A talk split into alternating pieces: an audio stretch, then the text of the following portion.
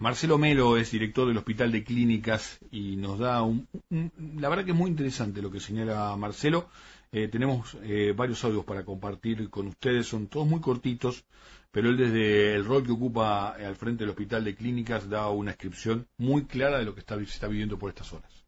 Vamos a reinstalar el sistema de triage para optimizar el ingreso al hospital y que quede restringido al mínimo posible el ingreso de acompañantes y solamente que ingresen al hospital la gente que así lo requiera. También instalando nuevamente el control por los diferentes guardias febriles y no febriles. Con respecto al vacunatorio, va a estar habilitado para dar cumplimiento al calendario de vacunas eh, anual obligatorias. Y por último, con respecto a la donación de plasma, estamos haciendo una campaña para tratar de que la gente siga donando porque el plasma es muy importante y es una de las herramientas o de las estrategias que tenemos para luchar contra esta enfermedad. Bien, queremos seguir escuchando a Marcelo Melo, el director de Hospital de Clínicas. También habla sobre las restricciones del ingreso de los acompañantes, sobre los centros de vacunación. Estamos en presencia seguramente de una segunda ola de esta pandemia que nos afecta y el Hospital de Clínicas, mediante reuniones con el Comité de Crisis, va a establecer una estrategia para hacer frente a esta, a esta nueva ola. Inicialmente lo que se va a tratar es de dar una, la atención en el hospital, está, va a estar orientada a responder a las demandas especializadas y a las urgencias de la población. Con respecto a las consultas de atención ambulatoria, los turnos programados presenciales se van a suspender y se va a tratar de activar en su totalidad la agenda de los turnos mediante modalidad de encuentro virtual. Con respecto a los quirófanos, se suspenderán el otorgamiento de turnos para cirugías programadas, exceptuando las oncológicas, las cardiovasculares y aquellas que revistan una urgencia médica que justifique realizar la cirugía. Con respecto a la sala de internación, al suspender las cirugías de programadas, se van a ir liberando camas de internación para que se vayan adecuando a la internación de estos pacientes afectados por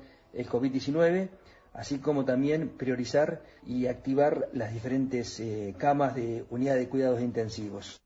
Un hospital de clínica, digo, central, ¿no? Este, lo que tiene que ver con eh, los médicos históricamente en nuestro país, la formación de médicos y en su primer paso, ¿no? Allí, eh, en un centro neurálgico tan, tan central, eh, justamente en nuestro país. recién lo estaba escuchando atentamente a Marcelo y pensaba en los diferentes, ¿no? En nosocomios, en los distintos sanatorios, en los distintos hospitales donde se lleva adelante esta tarea. y ojo, lo que está pasando también es que en muchos casos eh, hubo y hay una cierta demora en lo que tiene que ver con la liberación de camas de unidades de terapia intensiva eh, que estuvieron destinadas a otro tipo de patologías. Y es entendible, ¿no? Es entendible que esto ocurriera porque venía demorado ya a lo largo de la pandemia que venimos viviendo desde el año pasado. Pero por ahí este, debería haberse agilizado un ratito antes.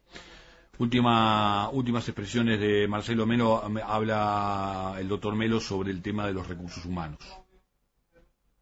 Hablar del recurso humano, que sin duda fue lo más castigado de esta pandemia, que nos encontramos cansados y bueno, y nuevamente nos va a tocar enfrentar esta situación. Una cosa importante, que en el hospital la totalidad del personal de salud está vacunado y lo que vamos a insistir en realizar y reforzar capacitación del personal de cada una de las áreas del hospital en medidas de bioseguridad y el uso de equipo de protección personal asegurando su provisión. Interesantísimo, interesantísimo el aporte del doctor Marcelo Melo, muy buen laburo de la, de la producción también para, para tener estas palabras en, en, exclusiva, una descripción muy clara de lo que está pasando puntualmente en hospitales clínicas, pero creo que se repite en muchos otros hospitales atentos a esta situación de alarma.